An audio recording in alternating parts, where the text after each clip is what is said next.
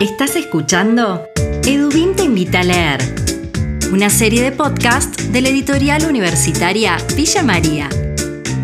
En cada capítulo te mantenemos al tanto de nuestras novedades editoriales. Conversamos con autores, editores y actores de la cultura del libro.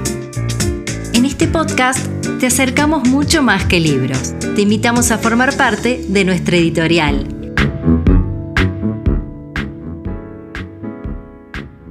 Bienvenidos y bienvenidas a un episodio más de Edubim Te Invita a Leer, un podcast para compartir novedades editoriales y conversar con personas involucradas en el mundo del libro, autores, traductores, directores de colección y editores.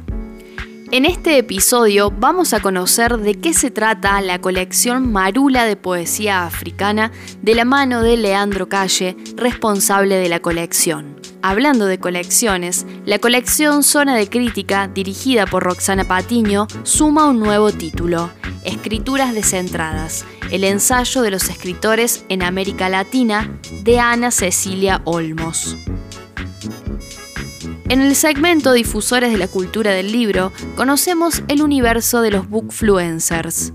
Carolina Will, integrante del equipo de comunicación de Edubim, entrevista a Guadalupe Castañola, una joven bookfluencer argentina que fue protagonista de la última edición de la Feria del Libro de Buenos Aires.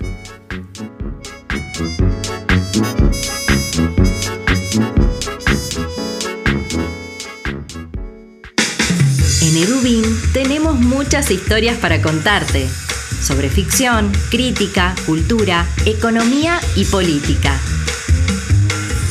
Estos son nuestros lanzamientos en la voz de sus autores.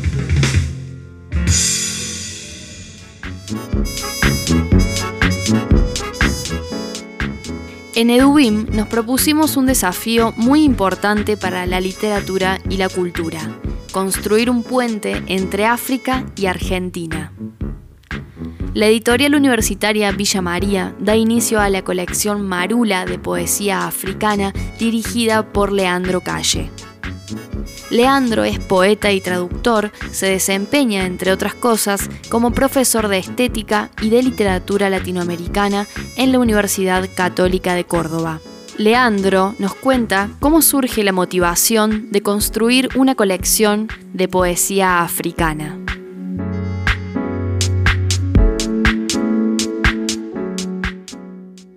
Ya la, poesía de por sí dentro del, el mundo de la literatura y del mundo editorial literario es un segmento, digamos así, bastante, yo diría reducido, pero no en el sentido peyorativo, sino que eh, un sector, digamos, eh, muy particular, por momentos elitista, puede ser, pero de alguna manera muy particular.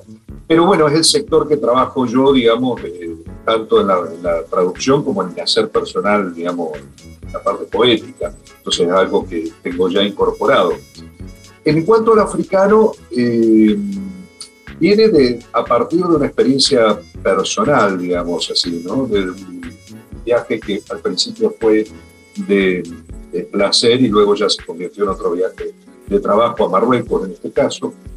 Eh, y descubrir, digamos, que hay, hay todo un campo de la literatura eh, africana, en este caso de lo que sería la zona del Magreb, que es el norte de África, más vinculado con el mundo árabe, islámico en algún sentido, y darme, darse cuenta uno que, que hay toda una, una, gran invisibilización de esa cultura, que está dada por muchos aspectos.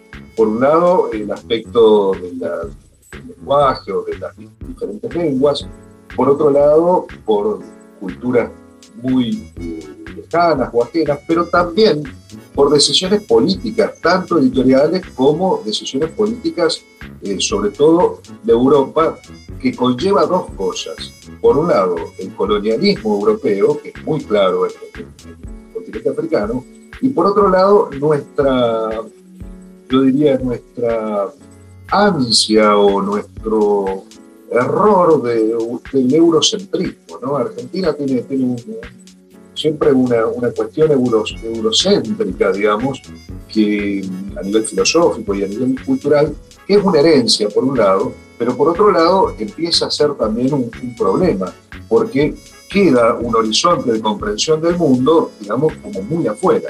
Por poner un ejemplo de la coyuntura político-económica de hoy, o sea, hoy es la guerra, ¿no? China y, Rusia y el mundo europeo y Estados Unidos como si no existiera Oceanía, América Latina y África, que son tres continentes. O sea, me parecería que el mundo se, suscribe solamente ahí.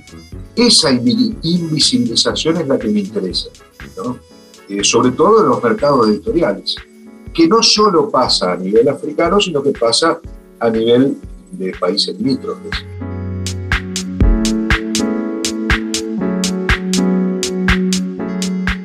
Sabemos que la cultura africana es muy vasta y antigua y en ese sentido existe una fuerte tradición oral.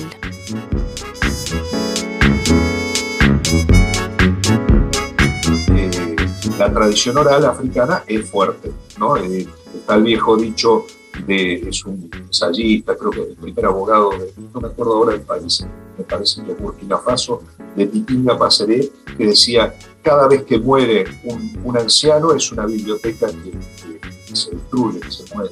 Es decir, este, este pase de, la oralidad, esta, lo que sería del carácter sapiencial de la sabiduría, es muy importante. Yo creo que eso se traslada también en parte a la literatura escrita hoy. Es decir, también tiene esa, esa, esa, esa vigencia. Lo que pasa que, bueno, también está eh, el hecho de lo exótico, ¿no? Siempre África o Asia o, las culturas primitivas nuestras o aborígenes están tomadas como exóticas, ¿no? Yo siempre digo que cuando publiqué a, Gabriel Opungi, que hace el prólogo del libro de, de Rabia Rivelo, que va a salir en, la colección Marula, Okunji me decía, por favor, en la tapa no me pongan ni elefantes, ni monos, ni bananas, claro, porque es lo exótico, ¿no? O sea, eh, generalmente uno habla de África, entonces piensa en Tarzán, habla de Asia y, hay, hay como estereotipos, ¿no? propios nuestros. Entonces, cuando uno se va entrando en esa cultura, se da cuenta que hay una cultura escrita también muy importante. ¿no? En el caso del Magreb, por ejemplo, en el norte, ¿no? Eh, estamos hablando de Egipto, de Marruecos, son países con tradiciones milenarias, mucho más que lo que puede tener Argentina, como la lengua árabe, por ejemplo. Pero bueno, eh, lo exótico tapa eso, ¿no? Entonces, eh, en el caso del Magreb, o es la reducción al, mundo islámico, o la burka, o, es decir, hay, hay, mucho reduccionismo, ¿no? Entonces, yo creo que está, por un lado, la tradición oral, que es muy fuerte, pero también hay una literatura escrita de, carácter muy, muy eh, serio y, muy literario, digamos, mucha cultura. Por último, Leandro nos adelanta cuáles serán los primeros títulos publicados en la colección Marula de poesía africana. Vienen, vienen dos títulos eh, que son de, dos poetas eh, muy reconocidos en el mundo, digamos así, de la literatura africana de expresión francesa, ¿no? porque dentro de, lo africano tenemos un, digamos, un sinnúmero de lenguas, digamos, de expresiones lingüísticas eh, bastante diversas. En este caso son francófonos, ambos, uno es un poeta, eh, es él, como sería como el poeta de Madagascar, el primer poeta eh, que además escribía en, lengua malgache o malgache, que es la lengua propia de ellos, y en lengua francesa. Eh, se llama Jean-Joseph Rabia Rivelo, o Rabia Rivelo, depende cómo lo podamos pronunciar. es como para poner un ejemplo para Córdoba, sería como el Lugones de Madagascar, es el poeta que comienza la modernidad, digamos así. Un poeta también así muy icónico porque se suicida muy muy joven, con, una, con grandes frustraciones eh, por parte de, sus aspiraciones a, viajar a Europa, que no, no se logran. Y con, en esa época, muere en el año 37, si no me equivoco, con grandes eh, contactos. Por ejemplo, uno de los contactos que yo puedo rastrear que son muy interesantes es con el ensayista y escritor mexicano Alfonso Reyes, eh, con el cual eh, a través de las traducciones que él quería hacer de Góngora, estudiaba el español, y entonces empieza a vincularse con Alfonso Reyes. Es una vinculación muy interesante de alguien de Madagascar, de Madagascar estamos hablando en el año 37, ¿no? una cosa bastante, no había mail, no había, los teléfonos no eran lo que son hoy, etc. ¿no? Eh, es un gran poeta, influenciado me parece a mí por cierto surrealismo, y el libro que, que, va a presentar la colección Marula es Traduit de la Nuit, es, lo hemos traducido como Traído de la Noche. Ese libro es como un libro nodal Rabia Rivelo y es de un lenguaje sumamente interesante eh, dentro de lo que sería una poesía surrealista. La otra, el otro libro es eh, A mitad de camino, que es un libro de Veronique Tachot, que es una escritora, poeta e ilustradora de Costa de Marfil, que nació en, si bien nació en París, eh, digamos, vivió toda su vida en Avillán, se formó en Avillán, después estuvo mucho tiempo como profesora en Sudáfrica y ahora está entre Londres y Avillán. Verónica Yo es una, una gran escritora dentro del mundo francófono eh, africano, recibió el Premio Internacional de Premio de Literatura Negra, Internacional de Literatura Negra, que se da en el continente africano, un premio de referencia importante, y acaba de ganar el Book Prize de Los Ángeles. es una gran escritora y este libro es totalmente diferente al de Rabia Vivelo, una escritura vinculada más al mundo de la intimidad, al mundo amoroso, pero vinculado también a los procesos políticos, de cierta cuestión social de su, país. ¿Estás escuchando? Edubim te invita a leer. Un nuevo título se suma a la serie Zona de Crítica. En palabras de Roxana Patiño, directora de la colección, la serie Zona de Crítica surgió de una voluntad de generar desde una editorial universitaria como es EduBim un aporte sustantivo a la crítica literaria y cultural latinoamericana. Una primera línea de publicaciones tiene que ver con autores que fueron protagonistas del gran proyecto crítico de los años 70 y 80, como Hugo Achugar, Leonor Arfuch y Nelly Richard, entre otros. A partir del año pasado, se decidió ampliar la propuesta de zona de crítica e incorporar una segunda línea de estudios actuales relevantes para la crítica argentina y latinoamericana.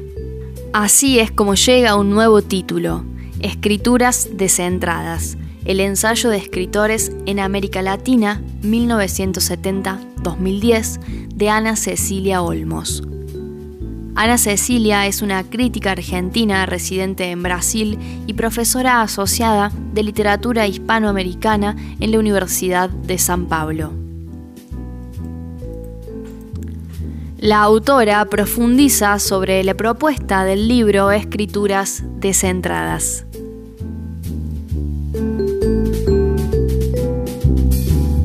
Bueno, el libro propone reflexión sobre el ensayo de los escritores de ficción en América Latina en un recorte temporal específico que es de los años 70 hasta eh, inicio de los 2000. Es un, es un recorte que lleva a, a pensar sobre el ensayo como forma discursiva, como práctica literaria, eh, que tiene una larga tradición en, en América Latina pero dentro de ese campo tan amplio, eh, el recorte es específicamente el ensayo de los escritores de ficción.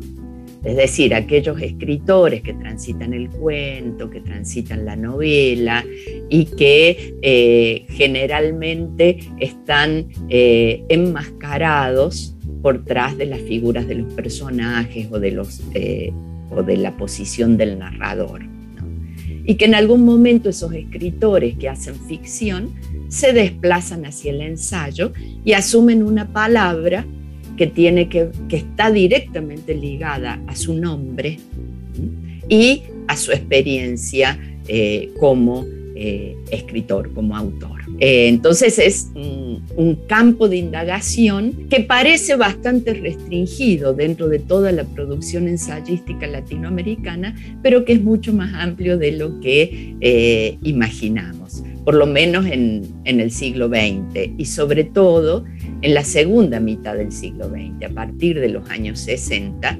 cuando eh, la escena cultural latinoamericana llevó a los escritores de ficción a participar de los debates culturales, políticos, sociales, a, intervenir en el, espacio público.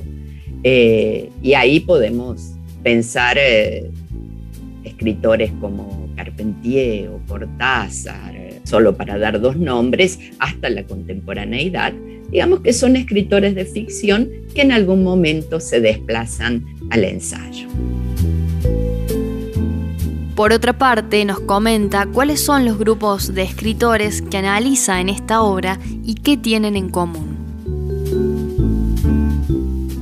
Yo hice también ahí un recorrido y organicé algunos grupos de escritores, podríamos decir, de una manera eh, en realidad que responde a mis propios intereses, a las cuestiones que yo quería indagar acerca del ensayo de los escritores. Entonces trabajé con un corpus diverso, pero que me permitió reunir algunos escritores en función del horizonte estético y del horizonte eh, teórico que marcaba sus escrituras. Prácticamente eh, el recorrido reúne los escritores que están más marcados por todo el ideario del postestructuralismo de eh, mediados del siglo XX, de los años fundamentalmente 70 eh, en adelante, y ahí trabajo con los ensayos de escritores como Héctor Libertela, Luis Guzmán de Argentina, la chilena Diamela Eltit, y un escritor brasileño eh, que tal vez tiene menos proyección que otros muy conocidos, que se llama Osman Lins, pero que tal vez de los escritores brasileños eh, de los narradores brasileños de la segunda mitad del siglo XX, es el que más sintoniza con una práctica de escritura muy experimental que en diálogo con el ideario del postestructuralismo francés disuelve las diferencias entre el ensayo y la ficción y lo que realizan va más en la línea de una ficción crítica. Y por otro lado, trabajé con escritores que ya entran a la escena literaria en los años 90 y que si bien hay una marcada conciencia de experimentación con el lenguaje, eh, que está en la base de toda práctica literaria, eh, ellos ya apelan a formas más clásicas del ensayo, diferenciando el ensayo de la ficción. Y ahí trabajé con dos escritores mexicanos, Juan Villoro y Jorge Volpi, y un argentino que es Sergio Shefek. En esos grupos digamos, yo podía eh, indagar sobre la forma que asume el ensayo en función de eh, cierto horizonte eh, estético que impera, digamos, en, en esas en esas décadas, en esos momentos. Estos últimos escritores me parece que eh, apelan a las pautas más clásicas del ensayo porque de alguna manera ahí están acompañando lo que la crítica eh, ha denominado en los últimos años como el giro autobiográfico o el giro subjetivo de la literatura contemporánea el escritor eh, asume una responsabilidad con relación a, su toma de palabra que no siempre era tan evidente en las escrituras más experimentales. Pero hay un eje en común que, me interesó, tal vez por estar trabajando con la literatura latinoamericana como literatura extranjera, eh, me interesó trabajar, que es eh, el modo en que todos estos escritores piensan eh, la literatura latinoamericana, qué idea de literatura latinoamericana está en juego.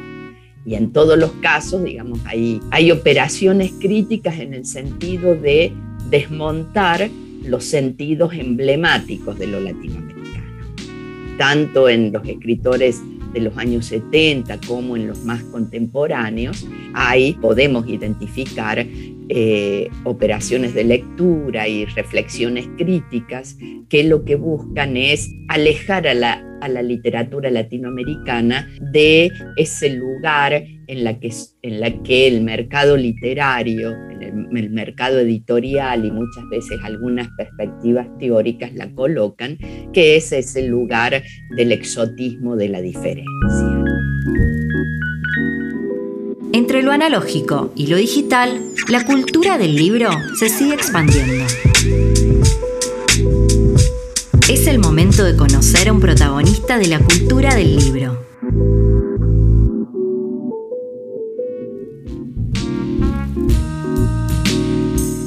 Tal y como lo adelantamos al comienzo, es el momento de escuchar a Carolina Wild en conversación con la bookfluencer Guadalupe Castañola. Este episodio de Dubin te invita a leer, el podcast de nuestra editorial, queremos hablar un poco sobre los bookfluencers, que son jóvenes que a partir de las redes sociales comentan y reseñan libros.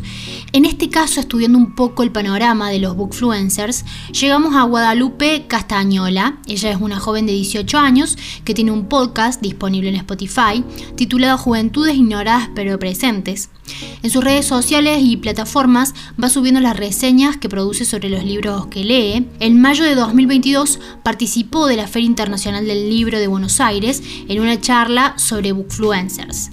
Desde Dubim la hemos invitado a participar de este segmento Difusores de la Cultura para conversar sobre el vínculo de las juventudes con la lectura.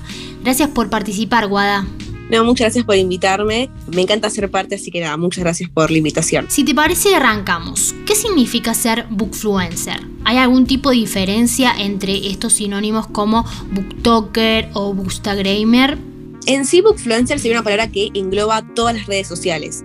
Por ejemplo, tenemos bookstagrammers, que serían los que se dedican a hablar de libros en Instagram, booktokers, que se dedican a hacer lo mismo justamente en TikTok, o booktubers en YouTube. Bookfluencer sería gente que se dedica a hablar de libros en redes sociales, como influencers de los libros. O sea, justamente se agarra book, que sería de libro en inglés, y influencers de influencers de influenciar. Poder englobar todas las redes sociales, incluso también hay muchos booktubers que hoy en día no se consumen tanto porque ya se dejó de lado un poco lo que sería el blog tradicional. Pero bueno, justamente se engloban todas las redes sociales esta palabra como influencer de los libros, sería como una traducción en español. Nos gustaría que nos comentaras cómo preparas las reseñas sobre cada libro, o sea, cómo es tu itinerario a la hora de llevar a cabo esa producción y que después disponibilizás en redes sociales y en tus plataformas. Yo trato siempre de hacer las reseñas de manera lo más espontánea posible o que se note eso, porque justamente es lo que llama la atención y lo que atrapa al público más juvenil, que es el que yo personalmente más como quiero llegar en algún punto. Capaz a los más jóvenes no les interesa lo más pautado, lo editado de manera como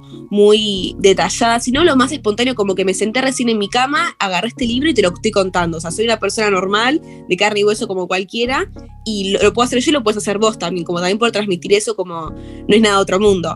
Pero personalmente a mí me pasa que yo pienso las reseñas desde el primer momento que agarro un libro. Yo sé que este libro lo quiero reseñar, apenas lo abro, estoy leyendo de una manera totalmente distinta. Con un lápiz negro a veces escribo lo importante, lo que me dice, bueno, esto la verdad lo, leí recién, lo tengo que comentar, lo anoto, porque si no después me olvido. Entonces me gusta como empezar a pautarlo desde un primer momento. Después, bueno, las reseñas en sí, el momento de grabar, me gusta casi siempre estar de fondo con mi biblioteca y tengo un aro de luz que lo que me permite como que, bueno, una buena iluminación, que sea bastante espontáneo o que se trate de hacer creer eso en algún punto.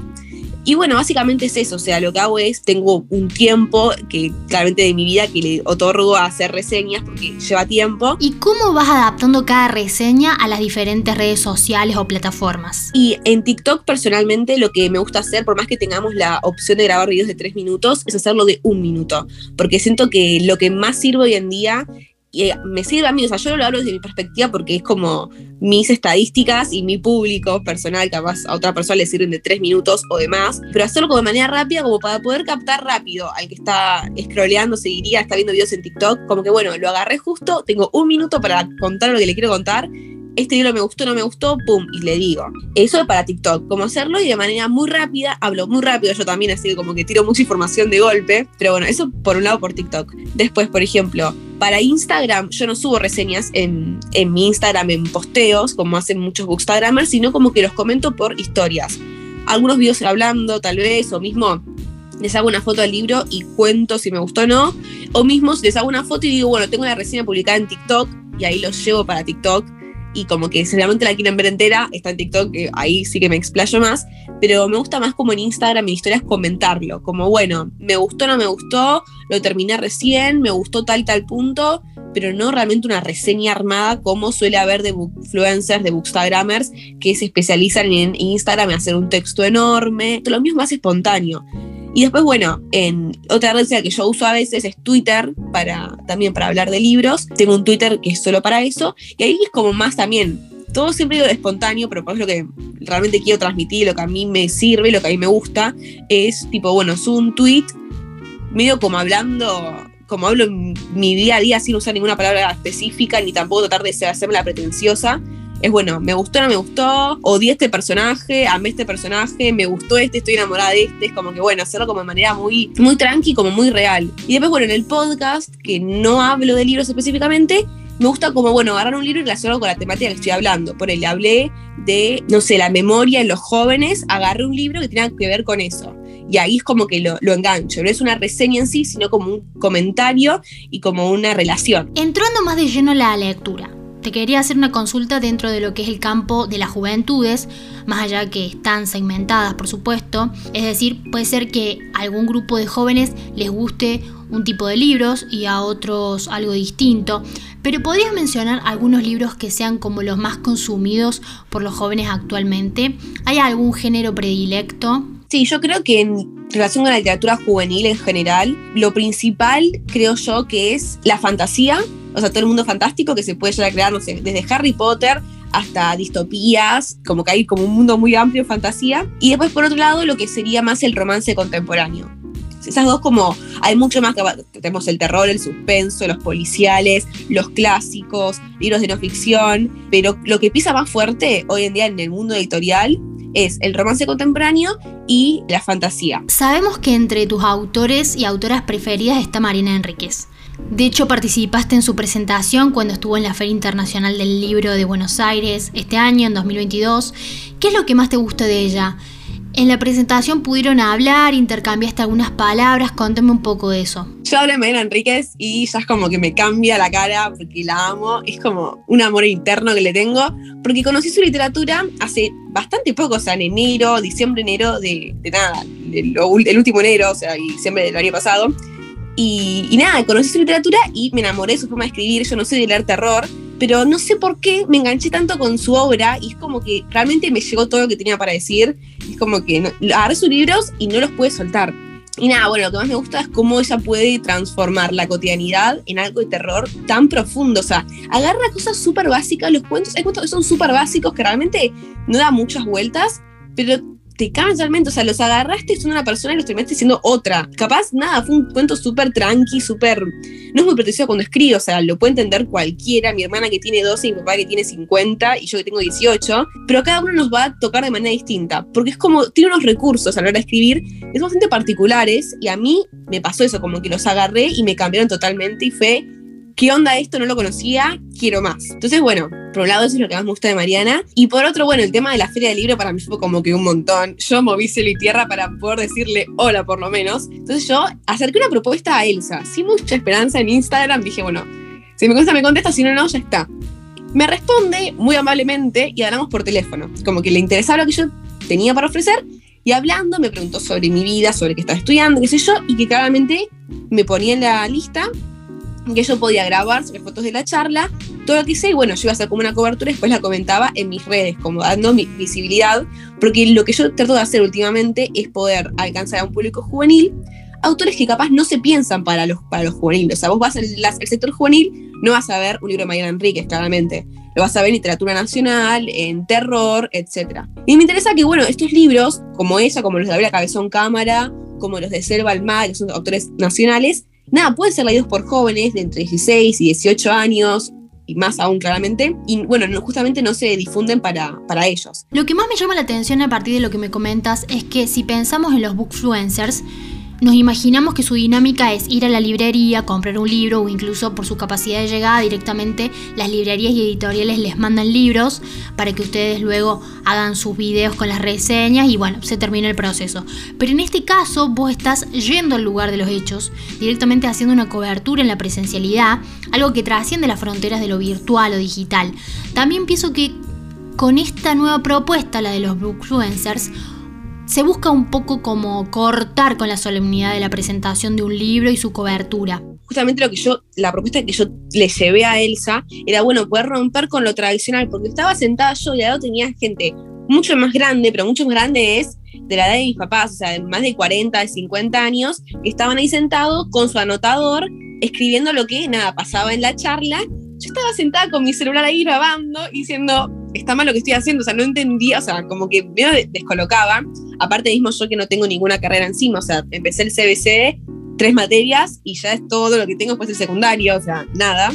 Y era bueno, ok, yo quiero justamente como que los jóvenes, puedan acercar una idea distinta a los jóvenes y como introducirlos en un mundo que muchas veces se nos fue cerrado, porque hoy en día a mí me dieron ese lugar y a otros jóvenes también, amigas mías, en otras charlas también hicieron lo mismo, pero hace dos, tres años no sé qué tanto nos abrían estas puertas para participar en estas charlas de adultos, porque eran charlas de adultos, o sea, nos guste o no, estaba lleno de gente grande y muy pocos éramos jóvenes, sino porque el mundo editorial está pensado de una forma que estos libros son para adultos y los juvenil es solo para los jóvenes y es como una línea que nos divide totalmente. Que yo consumo ambos mundos, los disfruto un montón a los dos. Y con respecto a la charla que brindaste vos en la Feria del Libro este año, justamente sobre Bookfluencers, ¿cómo surgió la propuesta? ¿Cómo te convocaron? Bueno, en la Feria del Libro yo estoy dando dos charlas di una con Fundación del Libro y otra fui con Tigmas, que fue más como un ping-pong de preguntas, nada, sobre mi vida y sobre, o sea, los libros claramente, pero era más como, fue más cortito. El tema, lo principal fue la charla esa del 13, el viernes 13 de,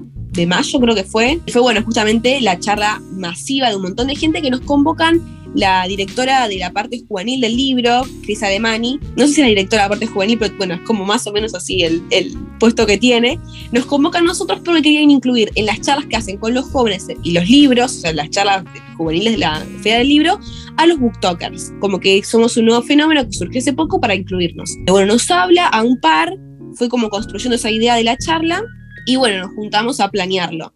Justamente, bueno, o sea, surgen nuestros nombres, porque somos, no somos lo principal de BookTok Argentina, porque hay muchos más y somos un montón, pero bueno, como que nos elige por nuestra manera, no sé, de comunicarnos, o sea, como que le gustó no, nuestra, el target y nuestra forma de, de poder comunicar los libros en redes. Y bueno, la idea era en la charla, o sea, este año, que es el primero que están los booktokers, presentar la plataforma a los demás, como que la gente que vaya a vernos entienda que aparte de Instagram, de YouTube y de los blogs, tenemos TikTok. Y que en TikTok se habla de libros. Guada, para cerrar esta conversación quisiera entrar un poco en la polémica que se genera cuando escuchamos esas muletillas tipo los jóvenes no leen como antes o los adolescentes directamente no leen. Me llama la atención como en esta falsa sentencia directamente responsabilizan a los jóvenes. Si vos pudieras contribuir a esta discusión críticamente, ¿qué les dirías a los que reproducen estas frases? Me surgen un montón de, respuestas al respecto, porque no es así, los jóvenes que leen menos y no leemos lo que los adultos quieren que leamos, o sea, no se lee lo que se espera que, nosotros tengamos que leer. Creo que va, va, por ese lado, se ignora el hecho de que estamos leyendo un montón, porque vos ves la feria del libro fue una cosa masiva e increíble, una cantidad de jóvenes que era pero impensable, es increíble y se ignora esto. Es como que, bueno, no sé lo que ustedes quieren que leamos, de por sí, por eso se cree que no leemos, pero sí estamos leyendo y un montón. Entonces, bueno, me parece como que la discusión empieza y se debería plantear entonces, o sea, primero preguntar por qué se cree que no leemos, porque estamos leyendo un montón,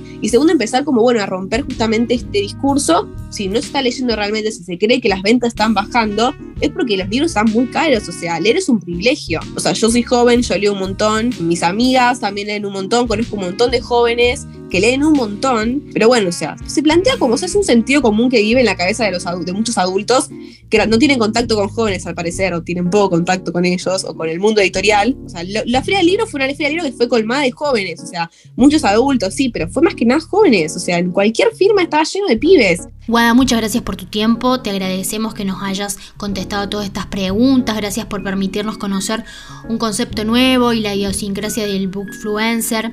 Muchas gracias por participar de este segmento Difusores de la Cultura del podcast EduBim Te Invita a Leer. No, gracias por invitarme, me encanta hablar así que cada vez que me inviten algo así yo estoy como fascinada porque, nada, escupo palabras todo el tiempo y me dan el espacio para hacerlo, así que gracias.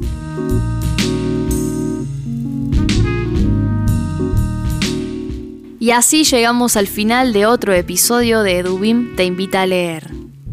Los invitamos a conocer nuestro catálogo en nuestra web www.edubim.com.ar. También podés encontrar nuestros libros de manera digital en digital.edubim.com.ar. Mi nombre es Camila Argüello y en la edición de este podcast estuvo Joaquín Roldán, en la gráfica Sebastián Perotti y nos ayudan a llegar a ustedes por redes sociales Agustín Foresta, por mensajería Carolina Vázquez y en la comunicación institucional Carolina Wild.